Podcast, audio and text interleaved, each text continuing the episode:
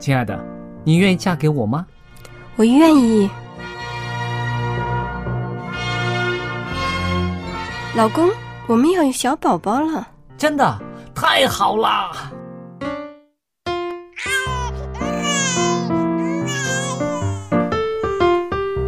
妈妈，妈妈，看我画的画，好看吗？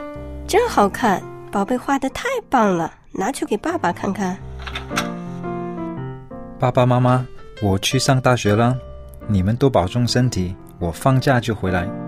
出门在外要注意安全。好好吃饭，天冷了，别忘了多穿衣服。好了好了，别多给唠叨。家里打电话哦。孩子啊，啥时候回来吃饭呐、你爸想你啦。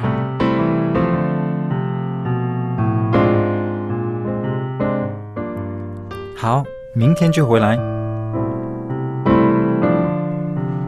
家人，给我生命的人，与我共同生活的人，与我分享喜悦的人，也是给我带来麻烦的人。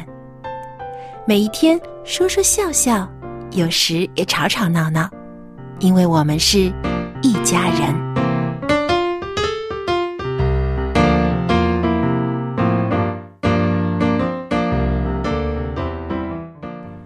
不是一家人，不进一家门。亲爱的听众朋友，欢迎您收听希望福音电台一家人节目，我是主持人小杨。各位听众朋友，大家好，我是佳丽，在这向您问好。大家好，我是 Jerry。呃，佳丽姐、杰瑞、嗯哎我相信我们做这个节目一家人嘛，说到家，很多人第一个想到的就是居所、就是房子房子。对，嗯对对其实对于我们现在这个中国人来说啊，呃，房子已经成为我们生活当中非常重要的一个必不可少的生活当中的必需品了。嗯，对而且啊，很多的年轻人，甚至刚刚从学校毕业、踏上社会开始工作的时候，他们已经在考虑买房了。嗯，但是呢，现在这个房价不断的升高，也是越来越被人觉得是一个很大的负担呢。是的，呃，蜗居、房奴、楼奴，呃，蚂蚁族、蚁族啊什么的，对这种新的名词，现在已经越来越越多多的被人家其实呃都是在形容人和这个居住的呃面积啦、居住的负担呢这之间的关系，是不是？。对那我想说，这个房奴其实这个词，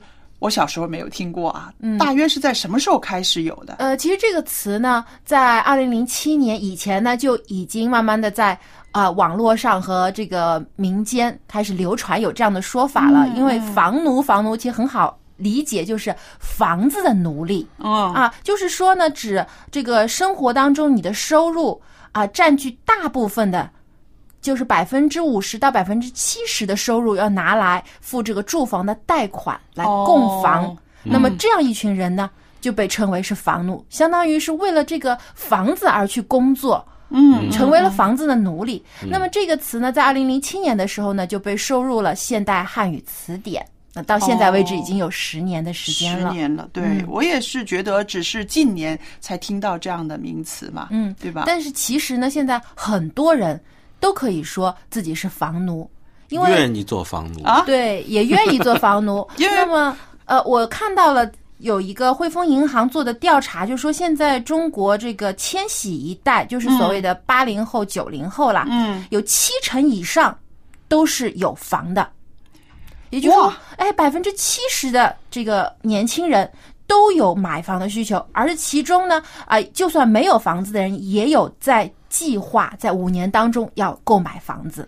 那看来这个奴隶的群族群越来越大，越来越多。因为你想啊，供一个房子二十年、三十年，是不是一直在嗯供款？然后你还没有供完，然后下面一代又进来了，再下一代又进来了，所以这个族群越来越大了对啊，。所以现在其实啊，要供一个房子，嗯。有的时候不是一代人可以完成的，甚至有需要两代人、三代人共同的去付出。嗯。那么现在也出现了一群我们之前也谈过的啃老族，嗯，说有些年轻人因为自己没有积蓄，或者说刚刚踏上社会，也刚刚开始工作，是。没有能力承担这个嗯。贷高昂的贷款，所以呢，都是父母主动的来帮助儿女去付这个首付的房子的贷款，然后呢，呃，当中也有后续的继续的帮助支援，所以使孩子呢可以啊尽早的拥有自己的一套房子。哦，那当然，对于这个情况，也有很多的啊、网上的有网友啊，也有一些的评论家啊、嗯有不同的观点。有些人觉得啊，为了一个房子拖累了自己的父母；有些人。嗯有些父母真的是把一辈子的积蓄拿出来给孩子买楼，对。那自己的生活也受到了影响，甚至有一些已经可以退休安享晚年的，还不得不出去工作，嗯。为了能够使孩子能够有更好的居住环境。嗯。那听小杨这样讲呢，我就在想到一个一个问题，那就是啊、我们中国人呢，或者是说亚洲人呢，对于房地产这个东西呢，是特别着迷吧？嗯，因为你看哈，在西方的社会里面，大学生毕业啊、成家啊，他未必马上就是要去买房子，有的人。就是占的比例比较多，比我们这个中国人社会多。就是他们可能一辈子都不买房子，都是租房子，对，是不是？是的，那可能我就在想，这个跟我们的文化传统、民族性也有一些关系吧？嗯，中国人其实非常注重这个房产，因为嗯，总是觉得有一个房子属于自己的，就有一种归属感，对有一个安定性。因为嗯就算你啊、呃在外面遭遇了一些困难，或者说啊、呃暂时没有工作，但是你至少有个房子，你可以安定的哎，有一个遮风避雨的地方。嗯，而且中国人又非常注重这个家庭的团结。那有一个房子呢，就一家人住在里面，就有一个聚会的地方，有个相聚的地方。说的没错。可是因为这种呃观念，让我们付的代价也太多了吧，太大了吧？因为有的人为了这个供款买房子，生活质素真的是下降到一个啊、怎么说呢？跟他的收入不成对，非常比例的。窘迫的一个境地了，甚至说有的时候影响了正常的生活、吃住呃嗯吃穿出行，他都必须非常的节俭来应付这个呃高昂的房屋贷款。对但，是呢，有的时候啊，我们看呢，这个呃情况啊，不一定是那么单一的啊，因为有的地有的时候啊，供房子就是公款呐、嗯，是比那租房子是便宜的，就是按月按每每个月来算呐、嗯或者是长期来讲，因为这个有人说嘛，通货膨胀嘛，嗯，这个钱呐、越来越不值钱。你今年可能供一个月供两千、三千，嗯，今年的三千块钱跟十年后的三千块钱，它的购买力啊，就已经哦不、一样了不一样就贬值了啊你到时候十年后你就觉得轻松了，嗯。一开始可能比较辛苦一点，嗯，而且呢，就是有人觉得如果租房子啊，就是永远帮人这个供房，对啊，这个房子不是？属于所以我自己的。很多人就觉得还是要自己买房子，嗯，所以可能供求的问题吧，供求的问题。多人要多人，但是供应少，嗯可能价钱就高喽。那是不是还有这个呃，近几十年来呢，我们中国的这个城市化，这个城市化的发展的很、很迅速，那个城乡的人呢，全都都往城里面走，于是呢，造成了城市里面的房价呢，就是不不断的的飙升，对吧？这也是一个很大的原因，因为现在很多的人都希望能够到大城市去发展，对，所以导致了城市的人口不断的增加，那么大城市当中的房屋供应的需求量也越来越大。是啊，那还有一个原因呢，就是在有一些地区啊，它有这个户籍的政策，嗯就说你如果想要在这个地方落户，你要有好的工作待遇、有医疗保险等等，那你需要有户口。那户口的有一个很重要的条件，就是你要在这里面有有有一个自己的房子，嗯。你要有这个。住哎，啊。对置业，嗯。你才可以拥有这个户口，所以也是导致了这个很多人他搬到一个城市当中，他就考虑要买房子，他才能在这里得到相应的福利。对，尤其是呃成家结了婚之后，为了孩子的这个教育，是不是？嗯，所以现在有一些学区房为什么价格越来越高，也是这样的原因。很多父母为子女的就学考虑啊，希望在这个地区上到好的学校，那他必须就近嗯找房子。嗯那还有一个很主要的原因，就是现在很多人把买房看为是对投资，他不是因为需要住这个房子，而是把它看为是一种产业、一种投资的行为。赚赚钱钱的行对，嗯所以也使得房地产的开发商啊，就越来越炒作这个楼，把楼价炒到像一个天价一样。嗯对，因为市场一般它会自己平衡的嘛，嗯。是不是啊？但是有的时候呢，就是 炒卖的话，就是对人为的炒作。人为的炒作呢，让你觉得你根本没有需要的时候，你已经已经有有需要了，嗯。或者啊，对，那你看哈，这样子说来呢，就是整个这个大趋势，其实我们这些个呃小市民呢是没有办法的，没有办法去干扰他，去去怎么样他的。那我们这些小市民，无论是在供房子的也好，或者是在渴望买房子的人也好，我们怎么样去调节这个心理呢？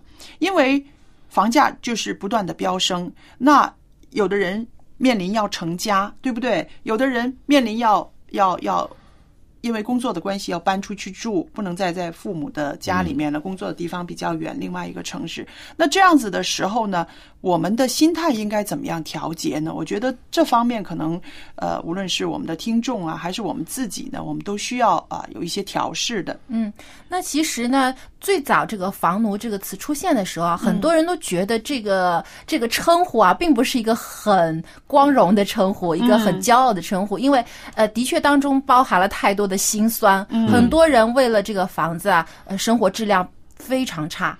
对啊但是近几年却发现啊，很多人以房奴为骄傲啊，如果自己能成为房奴，是一个很值得炫耀的身份，就觉得有没有房子是看自己就衡量自身的身价的一个标准了。嗯自招为好 对，房奴，因为宁愿背负巨额的贷款，他也一定要买房。嗯就这种心态，这种想要在这个啊、有一种面子的炫耀虚荣感、嗯。或者一种炫耀，导致了现在很多人啊呃错误的看待了这个房产的置购。那这样子说来，还是说我们这个要静观自己的现实的啊、这个能力，还有呢，不要过分的被这个潮流或者是虚荣牵着走，对，量力而为，对量力而为，量力才能够活得稍微轻松一点儿，是不是？对，因为其实呢，有房不等于就是有家。嗯，对有，的人，很多人以为啊，我有了一套房子，我就是有一个家了。嗯但其实真正关键的是住在房子里的人，而不是这个房子本身。嗯如果说为了这套房子，使得你的家庭不和睦，使得你没有时间去关心自己的子女，使得你拖累了自己的父母。而且很多的夫妻之间的矛盾和争吵都来源于这个房子。嗯，如果说为了一套房子，你的生活过得非常的不快乐的话，那真的要反省一下这套房子值不值得你拥有了。嗯，对，你是要房子还是要家，对不对？对有的时候有些人为了房子呢，弄得呢家里面一点都不和睦。有的人说有一个叫做六一模式，为了买房子有一个六一模式。什么叫六是六？一？哪哪是六？哪哪些是哪六啊？六个人，就是年轻小夫妻两个人要买房子了，嗯然后呢，男方的父母他们也要把终生的积蓄拿出来，然后女方的父母也要把一些个养老金拿出来。那这种六一模式，就六个人供一套房 房。子，然后只为了这个小年轻的人能够有一个家。那么而年轻人呢是特别的啊挣扎，就是说他们要为了这个房子呢，要让爸爸妈妈呢可能要。吃不少苦头，因为年纪大了嘛，要有医疗费呀、有各种各样的费用要支出嘛。那这个时候，他们看到老人家为了自己呢这样子省吃俭用呢，心里面其实是很不落人的。可是呢，啊，又不得不走这一步。于是呢，有一些年轻人呢，他们就开始啊，呃，这个脑筋呢就开始有一些协调性了。他们就觉得，是不是非必要一定要搬出去？是不是如果我们的父母的家里面可以容纳我们这两夫妻的一些啊。东西啊，我们可以在这生活，住在一一起一起住，两世代一起住。他说，是不是我们可以有一个这样的调节，不至于让老人家受这么多的苦？那我觉得这也是一个啊、可行之策，这是一个成长，对不对？嗯本来自己觉得啊，我应该有的东西，但是现实的条件是这么艰难的时候，我们的心里面呢就应该有一个调节，什么事是最重要的？没错，是吧的，其实还有说到量力而行。如果说，呃，有些父母他自愿能够提供，而且呢，他也的确是有这么多的积蓄，就是不但买了房之后，他自己也能保障自己的生活。我觉得，呃，这其实。也不能责怪年轻人，因为毕竟现在的社会大形势下，呃，年轻人的压力真的很大，特别是啊，八零后有很多都是独生子女的，嗯，他们结成家之后，呃，小夫妻两个人他要背负的这个压力也的确很大。嗯。如果父母有资源，可以帮助他们减轻一些压力，当然好。我觉得这当然是好的。但如果说父母本身自己也没有这样的条件，那么呃，为了呃这个虚荣心啊，为了一定要这个有一套房子。而导致了让父母也生活变得非常的拮据的话，嗯那这个时候要考虑考虑了。嗯，那其实呢，有些人呢，就是现在已经开始改变一个观念了，就是觉得啊、他们在算数，算一个数字，就是说，如果我买了房子，可能在最后的时候，我觉得这个房子呢是给我的资产带来一定的啊、收益，比如我买的时候两百万，现在变成五百万了，二十年之后变成五百万升值了。对，但是呢，啊，有些人呢，他们就觉得呢，啊、希望自由度大一些，调节性强一些，他就情愿去租房子。那么他觉得租房子可能也许是会贵一点，但是呢，他的这个自由度大了，譬如收入好的时候。他可以租好一点的房子，大一点的房子。但是当啊、小孩生出来了，他妻子没有那么多的呃收入的时候，因为可能啊、不能加班啦，不能啊、做很多多一点时间照顾家庭。嗯那么呢，他就去搬一个啊、稍微租便宜一点的房子，或者是离市中心远一点的房子。嗯对，那这种调节呢，其实也是一个啊、很好的一个方法。对，他就不会被这个房子捆绑住了。对，那么他们这样子算呢，啊、因为啊。你是这个房子的拥有人、业主的时候，你还要交税啊，对不对？嗯然后还有呃，你每一次换呃租客的时候，你也要装修一下啊，这些的费用呢，其实也不少。啊那他们就说啊，那情愿我去租房子了，我不至于啊那个再有这样子的这些个出出费了。然后我觉得啊，这也是一个方法。对，没错。而且现在啊，有一些年轻人，其实他们的工作流动性很大，嗯因为年轻人嘛，机遇也多。啊、你这个地方可能工作不满意，你可以再换一个城市，或者是换一个地区。那如果你在这个地方已经买了房子的话，相当于就是好像在你的脚上加了一条锁链，你走不了。对不对？你有的时候啊，可能工作不满意，但为了你这个房子，你不得不留在这个地方，继续做你不喜欢的这份工作。但如果你是租房子呢，就没有这样的顾虑了。因为你如果想要换一个新的工作，你随时就可以走了，对吧？重新在一个地方租一个新的房子就可以居住了。那么，其实呢，说到很多房子的问题啊，相信有很多人因为自己的实际情况也有不同的考量。不过，最重要的，我觉得还是要多关心这个家的概念，而不是是只关注在这个房子这个死物的本身。嗯我就想到在圣经当中，约翰福音十四章当中就有一段非常好的经文告诉我们：你们心里不要忧愁，你们信上帝也当信我，在我父的家里有许多住处。是若是没有，我早就告诉你们了。我去原是为你们预备地方去。我若去为你们预备了地方，必再来接你们到我那里去。我在哪里，叫你们也在哪里。我觉得我们如果一辈子只是为了地上的一个房子去啊，嗯付出那么多，去甚至牺牲那么多，不如追求在天上的房子，因为在天上，主耶稣已经为我们预备了地方。是啊，这句经文呢，其实对很多生活在水深火热、在为生活挣扎的人呢，是一个很好的提醒，也是一个很好的盼望。对，啊因为在地上，你的房子再贵再大，地上都不是一个平安、一个稳定的地方，因为这个世界本身也就不平安、不稳定，唯独在天上才有永久的平安。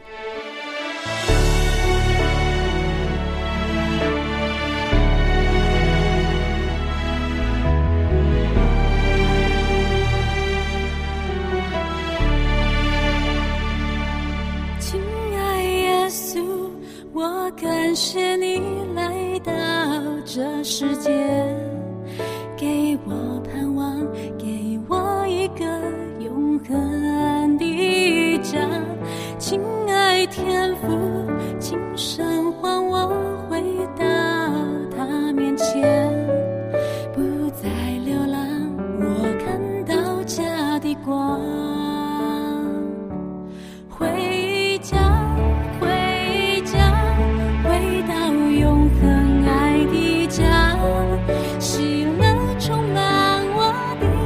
心，握不住赞美。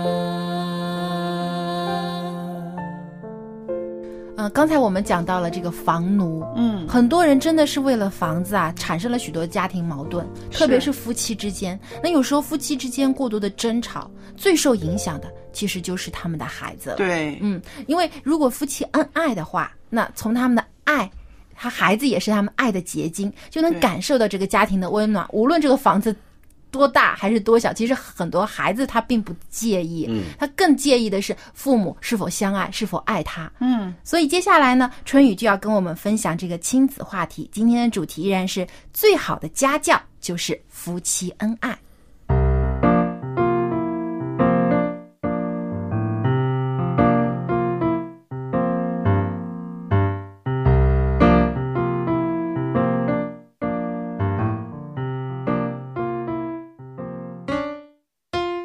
位做父母的朋友，究竟什么样的家教才是给孩子最好的家教呢？在这个路上，我们可以说是探寻了无数次，而且也找寻了无数的资料，还包括自己做了爸爸妈妈之后，这一路摸爬滚打，这一路上艰辛走来的经验教训，还有自己得出的一些美好的见证。为了教育好孩子，我们总是会不顾一切的来找寻教养孩子的优秀方法。其实，最优秀的方法就在圣经里。创立婚姻制度，同时也关爱注视你家庭的上帝，早就给我们了一个最好的方法。偏偏我们做父母的都忽略掉了，却到外面去找好方法。上期节目我们分享了一句话，可以说惊醒了无数的梦中人。这句话叫做：“最好的家教就是夫妻恩爱。”各位做父母的朋友，说到这儿，春雨要再一次的问一问您：你们夫妻恩爱吗？当然，特殊的情况除外，单亲家庭我们还会专题的来探讨。但是，作为父亲母亲，我们有没有让孩子觉得夫妻恩爱呢？你可知道这是最好的家教吗？上期节目我们分享了圣经的一句话：“人要离开父母，和妻子联合，二人成为一体。”这真的是一件非常非常奇妙的事情。夫妻二人爱的结晶，孩子也充满了无数的奥秘。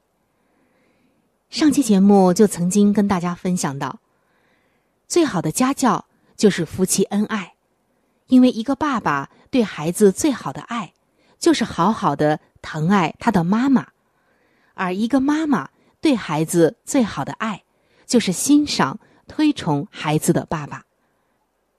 做父母的朋友们，生命就是如此奇妙，因为生命的一半来自父亲，另一半。来自母亲，所以否认孩子父母的任何一方，等于在无意识里面否认了孩子的一半。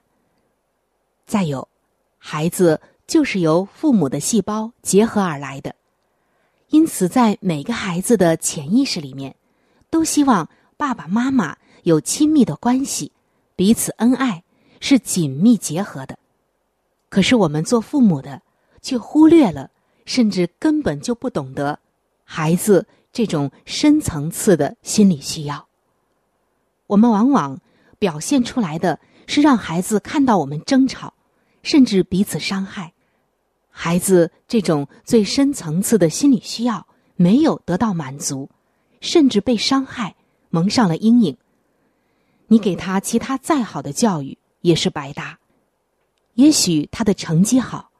也许他有某项特长，但是他的内心没有深刻的快乐，没有真实的安全感，而这一切又会影响到他的婚姻和他的下一代。亲爱的听众朋友，上期节目我们也曾谈到，当我们在否定自己的先生或太太的时候，给孩子什么样的信息呢？你爸爸就是懒惰，你可不要像他。你妈妈呀，只认钱，除了钱，她什么都不爱。你长大可别像他。你爸爸就是不顾家，你千万别像他。你妈妈这个人太唠叨了，你呀不要像他这样。可是很多的专家发现，孩子长大之后肯定会出现类似的行为，越是不想他出现的，他还越像。不相信？您看看您的孩子，或者别人的孩子，是不是不仅仅继承了父母的优点，也继承了父母很多的缺点呢？这就是孩子在他深层次，在他的潜意识里要和父母连接，可能他自己都不知道。说到这儿，有人要说了：“我没有这样，我只是放在心里，并没有说出来啊。”但是，亲爱的听众朋友，不要再自欺欺人了。虽然你没有说出来，但是孩子的感觉可是无比敏锐的。就算表面上没有说，但如果你心中有这些信息，是一定会在无意识当中显露出来的，也可能挂在你的脸上，也可能在你的举动中、眼神里、语气中。都会散发出来，而你的孩子是一定会感受到的。当夫妻因为对方的行为而否定他身为父母的身份时，孩子就会和被排除的一方做出相同的行为模式。你越不尊重对方，孩子却越会像他。这就是一个很奇特的现象，还是因为孩子在潜意识里要和父母连接。那么我们怎么办呢？既然与父母连接是孩子天生的心理需求，那么就提供更多正面的信息来满足孩子连接父母的需求吧。孩子，你真了不起，和爸爸一样聪明，一样的孝顺，一样的有勇气、有魄力，一样的优秀。或者说，孩子，你真棒，像你妈妈一样善良，一样有爱心，一样喜欢学习，一样做事儿那么认真。其实不仅仅只是称赞孩子，重点是称赞孩子像爸爸、像妈妈的地方。透过这种方式，孩子就会朝着好的信息方向和爸妈连接，心中对归属感的渴望也会得到满足。所以，要尊重另一半是孩子的爸爸妈妈，并允许孩子和他连接。如果你像爸爸，妈妈会很高兴；如果你像妈妈，爸爸会很高兴。这样，当孩子连接的渴望被允许了，就不会那么强烈的去连接那些被否定的缺点了。尤其是离异的父母，如果能够这样做，孩子必然能够有好的发展。他们会学习到，大人们有的时候会吵架。夫妻有可能会分开，但是他们却能承认彼此的位置，也承认对方父母的身份。这对于孩子来说可是非常重要的一种家教，也是对孩子莫大的祝福。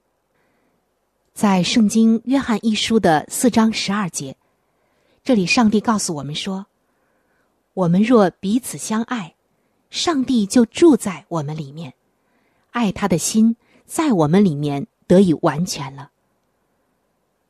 各位做父母的朋友，我知道你们辛苦，但是我们有没有把圣经的话语活在我们的家庭中，活在夫妻的恩爱中，活在给孩子的家教中呢？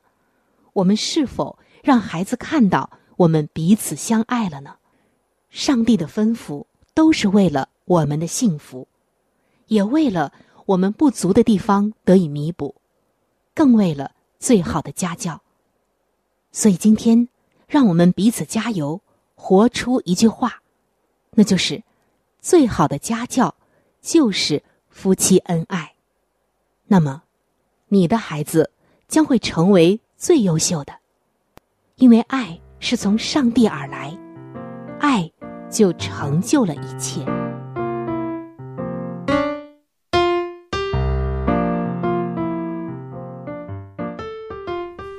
呃，非常感谢春雨的分享。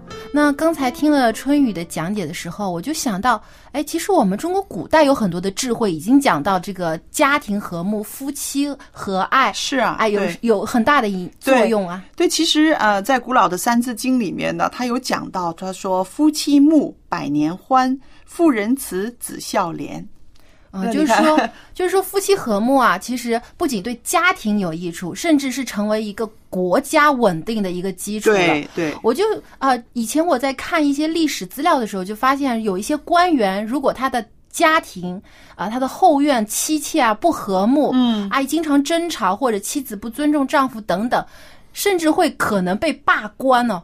啊，对，以前是作为一个评判他这个官做的好不好的一个标准，就是看他的家庭和不和睦。是，所以说啊，这个夫妻之间不单单是他们两个人的事情，也不只是他小家庭的事情，甚至会影响到整个啊社会国家的一个整个的和谐。是的，因为你想啊，我们每一个家庭里面走出来的人，他其实他带着他这个原生家庭中的一种氛围。是不是？对，如果是一个和睦的家庭走出来的孩子，他可能他就会啊，讲话啊、行为啊，他就是比较啊安详一点的，嗯很开心、很喜乐的。但是如果是一个家里面天天争争吵吵、很很暴力的一个家庭，他走出来的话，他就把这些行为、这些动作都带出来了。心里面的不安、暴躁，或者有的时候是自卑等等负面情绪，也会对于这当他对面对对。别人的时候，也会所以我们这样想，如果我们的社会上那种安详的孩子多、年轻人多的时候，他肯定就是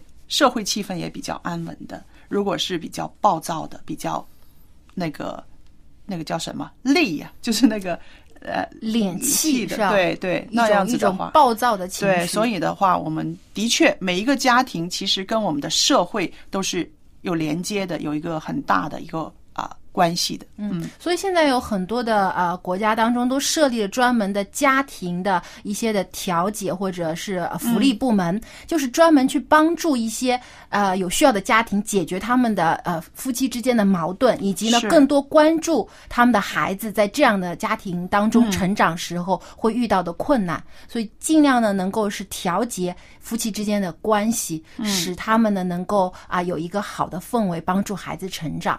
是的，嗯有的时候啊、夫妻的这种啊、关系的不和谐呢，对孩子的影响是很大的。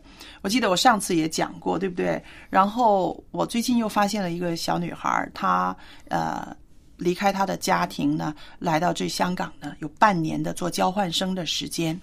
那么她就跟我女儿说，她说这半年里边，因为她离开家里面，所以她父母就离婚了。为什么？因为呢，之前呢，他在家里面，他可以做父母的一个桥梁。其实父母不和已经很久了，嗯然后呢，那孩子也进了大学了，他们觉得也忍耐够了。那就着这个孩子能够啊离开家半年的时候，那可能他们两个人住在一个屋檐下，实在是忍不下去了，或者是觉得过不下去了，怎么样了？于是他们两个人呢就协议离婚了，然后后来才通知这个孩子的。那孩子呢，当然他自己就是说，啊、他很不开心，啊、可是呢，他也知道爸爸妈妈为了他呢，也确实是忍耐了很多年。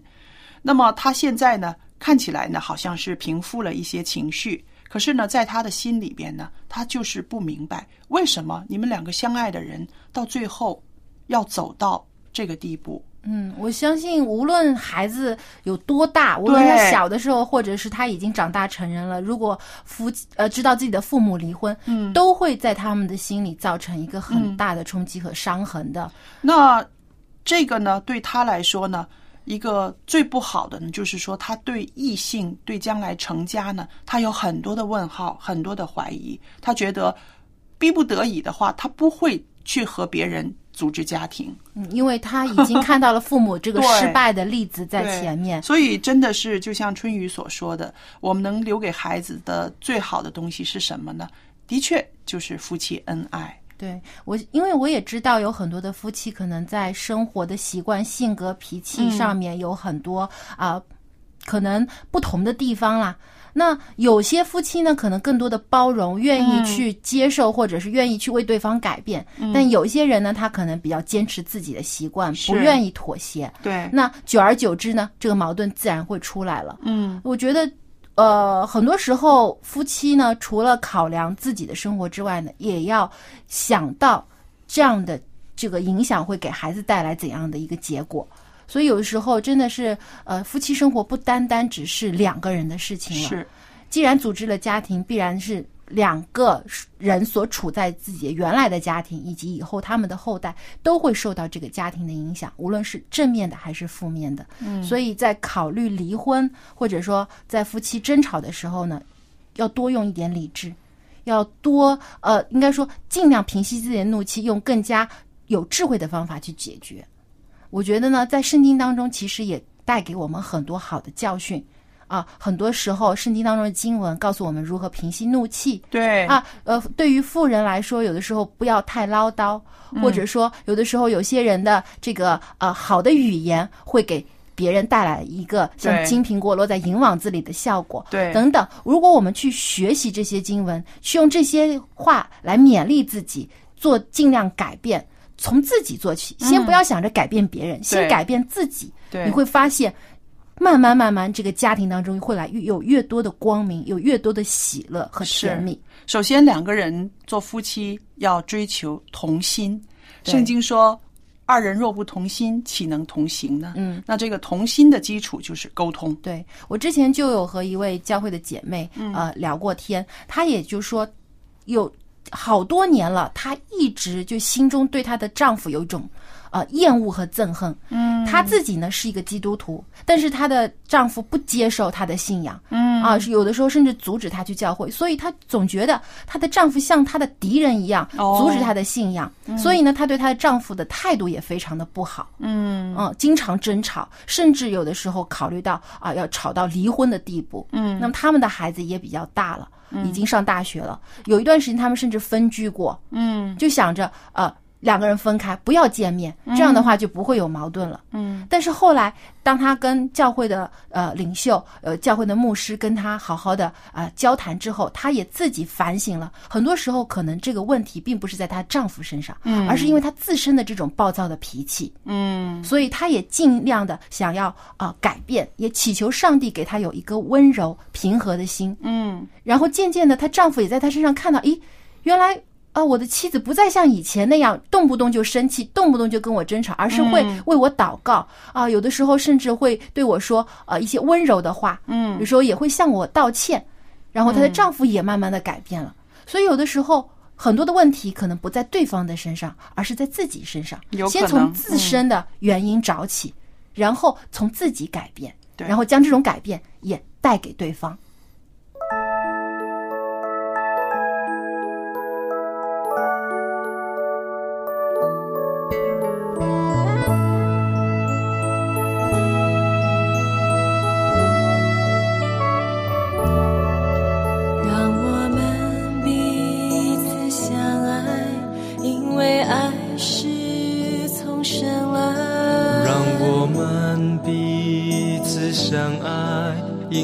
爱是从神来。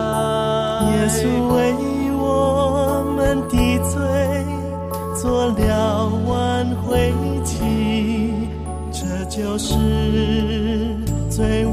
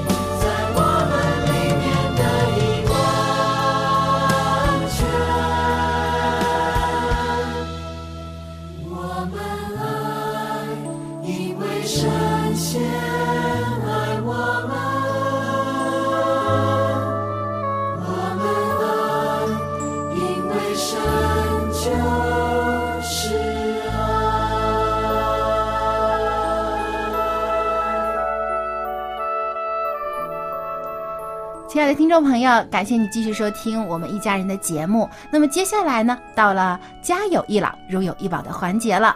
今天蔡博士要继续和我们分享与长者互动的好方法有哪些。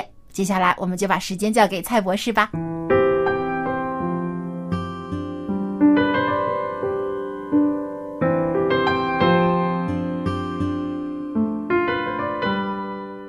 蔡博士，欢迎您，您好。好。那么我们上一次呢有讲到了，就是跟家里面的老人家呢在互动的时候呢，呃，有一些方式。那么您讲的很有意思，就是说你要采取一些具体方式的时候啊，你首先要了解这个老人家的他的属于哪一个类型，他有什么特征，是不是？嗯、呃，上一次我们讲了一个是管家婆型的，您也告诉了我们的方法，还有指挥官型的。这些呢，我想收音机旁边的听众朋友都会很熟悉。有些时候呢，我们的长者啊，年纪大了，不自觉的进入了这种状态，对对吧？嗯，那还有什么其他的型格的呢？我们第三种型格就讲到活在回忆里面的。哦，总是想当年，想当年，是不是？对、嗯、对，他们就是常常啊反复来讲到当年怎么辉煌的事实啊。嗯，那么我们可以。采取一些什么方法呢？具体来讲呢，第一，真的要听，听，倾听，倾听。然后呢，第二呢，你听了之后，因为他讲来讲去都是那一句话嘛，嗯。那么在听里面呢，你首先的时候就听了之后了，然后看到他可以打断的时候，就讲，哎。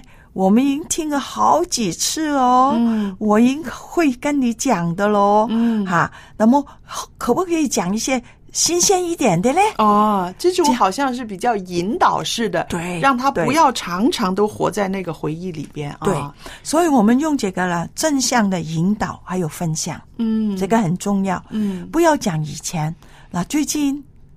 昨天，嗯，或者几个礼拜，嗯，有些什么新的事情，嗯，什么？只要你引导他的时候，他就会活在现在，嗯，不会活在是以前的回忆里面了。蔡博士，我在想哈，嗯、这些个上了年纪的人常常喜欢活在回忆里面呢，是因为他们当年真的是很努力，或者是那件事让他们觉得很有荣誉，对，所以他们呢就一直来把那件事反复的讲。跟谁都讲，讲到呢自己讲的都好像不记得讲过多少次，跟谁讲过了，是不是？这个是其中一个原因。嗯，另外一个原因就是因为他年纪大的时候了，嗯，我们的思想方面呢，很多时候很多烦恼哦，啊，很多的东西很多，所以他把最近的东西记不进去。哦，因为老的已经进了脑了嘛，嗯，老的就在脑子里面，脑子里面了嘛，嗯，所以最近的他们根本就。忘了，哦，好像今天早上你问他吃了什么，嗯，他都不记住的，哦，除非他们的早餐是很单调，嗯、他就会说，嗯，哈，同一样，如果吃面包就是吃面包，嗯、麦片就是麦片，嗯、就是麦片，嗯，是吗？但是我们必须要他们活在当下，嗯，活在当下，对，我们必须要引导他怎么样去分享今天、昨天。嗯，这个礼拜，所以就是正向的一个引导，让他说：“哎，您这个礼拜发生了什么事？昨天的事说给我听，好吧？不要再说三十年前的事了。”对对对，哦，那么这样呢，就不会伤了他的心。嗯。啊，因为活在回忆的人呢，如果你说啊，你讲了几百回了，不要再讲了，嗯，那么他觉得你不尊敬他，嗯，他心里面受了伤害，对，所以他就变成了更加的。忧郁啊！如果有忧郁的时候，更加忧郁；不讲话的时候，更加不讲话。嗯，所以你必须要把它引导到现在，嗯，这个情况。这真是一个很好的提醒。嗯嗯。那么，如果你这样的时候，他更容易啊，与他信赖你。嗯，对，更加肯定你的存在。是，不但是他，嗯啊，所以我们必须要在这个啊，特别是在。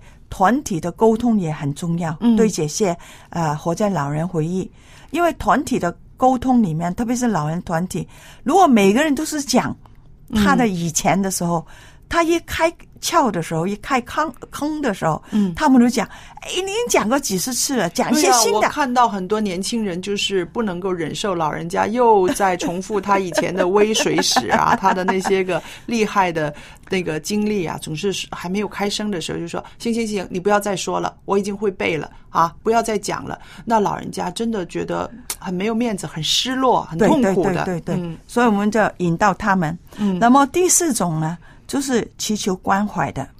哦，这种跟那个活在回忆里边的又不一样，不一样他总是可怜兮兮的，是不是？对对对好像自己很可怜，没有盼望。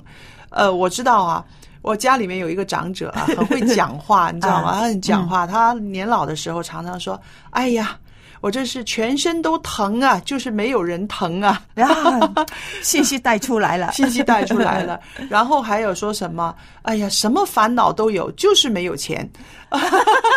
然后我就觉得啊，像这种呃话呢，虽然是讲的很很很很好玩、很可爱，但是呢，这种信息里面呢，就是说到他很觉得被忽略了，对，对。没有人疼他，嗯嗯嗯。没有人关注他，是不是？因为老人家也是跟每一个人都是一样，嗯。他们也需要有些亲密，也需要一些关怀，嗯。哈，嗯，常常可以看到他们身上呢，看到他们好像可怜兮兮的，嗯，对，啊，播同情啊，是啊。还有呢，求怜悯啊，嗯，所以与这样的老人家互动呢，我们不管是在家庭聚会也好，嗯，电话也好，嗯，哈，这些也可以让他们带出他们的要求来，是啊，可以满足他们，满足他们，嗯。特别是我们用这些呃关怀的，嗯。我们真的现在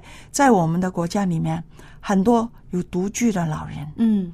那么独居的老人，我们做年轻的时候，呃，现在就是可以有二胎了，是吗？对，以前就是一个年轻人，嗯。要管四个是。双双方的父母，嗯。所以他们可能有时候家里还有活动，嗯。孩子还有活动，甚至我们甚至不可以亲身的到他们的旁边去问候。嗯，但是我们现在电话很方便，方便很方便，是的。啊，特别是早晚一个电话。是。我觉得，如果你不跟父母一起住的时候，我觉得这个是需要的。嗯是。那么我们早上的电话可以关怀他，短短不需要太对，长报个平安，报个啊平安，嗯。哦，睡得好不好？嗯。啊，报个平安，嗯。那么然后呢，晚上的时候呢，可以长一点，嗯，那，让他们也可以明白到，是。我自己有这个亲身经验，我很多嗯。年没有跟妈妈住在一个地方嘛，对。然后每天晚上八点钟我会跟她打电话，对，啊、这是一个约定。嗯。然后，如果我那天有事不能打电话的话呢，我提前一天告诉她，妈妈听明天晚上呢，我八点钟回不到家啊，嗯。因为那个时候电话没有那么方便嘛，呃，所以呢，我隔一天我再打电话给你啊。嗯。原来这样子很重要，她很安心。那一天没有电话，他就任劳任怨的，他就不会有发言员。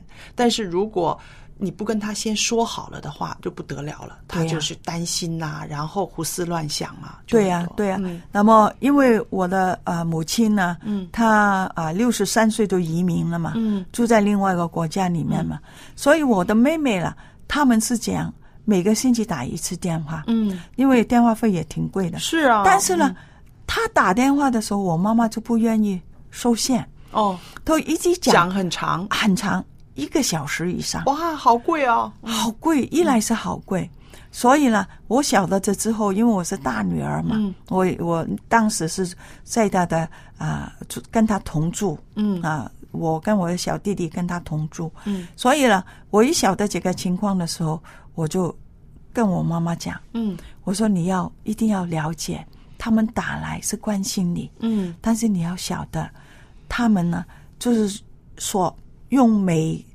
个星期买水果的钱，哦。就用来打电话。嗯。我说你这样的时候了，一讲讲一个小时啊，嗯。呃，那个水果钱啊、不够的 啊啊。我说重要的都讲，嗯。不要唠唠叨叨的嗯。讲一些不关重要的。嗯。所以我就妈妈很喜欢写日记，嗯，我就讲好，你跟你的女儿要讲什么，先写下来。先写下来，哦，那么就不会浪费时间。你讲同一样的东西，嗯，但是呢，就不会浪费了，讲很多兜来兜去，是。啊然后就哎，我记得了，人家要收线的时候啊，女儿，我还有记住一件事，啊，那么你就写了。那嗯么跟女儿写的时候，你就把那个拿出来，还拿一个铅笔，嗯。讲完那个勾一勾，这个很所以这个很好，嗯。对他来讲好，这个有指引啊，他有要的关怀，你也讲到了。是，所以今天呢，蔡博士又跟我们在这里呢分享了这些个经验、这些个方法，还有这些个原则，希望可以激励我们收音机旁边的呃年轻一辈的朋友们，可以知道怎么样跟老人家互动。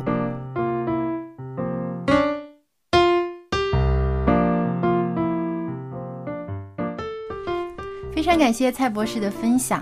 哦，原来呀，真的是长者的这个性格脾气也有多种多样的啊，对。有一些很乐观，但有一些呢，呃，又比较悲观，对。呃，甚至有一些还有一些暴力的倾向。那么跟这样的老人相处，我们真的要先知道。先了解对方，嗯。嗯、知道他是属于什么样的这样的一个性格脾气，然后用正确的方法去对待，对而不要去刺激对方。是啊，有的时候我们想想，我们教孩子的时候呢，我们会有耐心，嗯会观察这个孩子的性情，然后我们施教，对不对？对但是有的时候对于长者呢，我们就没有这种耐心了啊。嗯这个其实是我们应该特别要注意的。老小孩儿，老小孩儿嘛，那么你要对待老人家像对待小孩儿一样，有耐要有耐心有爱心，有温柔。嗯，对。那好，呃，今天呢，我们的讨论的话题就到这里了，因为时间的关系。那如果你喜欢我们一家人的节目，或者是对我们的节目有其他的建议和分享的话，请来信告诉我们。我们的电邮地址是 l a m b at v o h c 点 c n，欢迎你随时与我们联系。我们下期节目当中还有更加有意思的话题要和你分享，请届时收听。我们下期节目再见。再见。拜拜。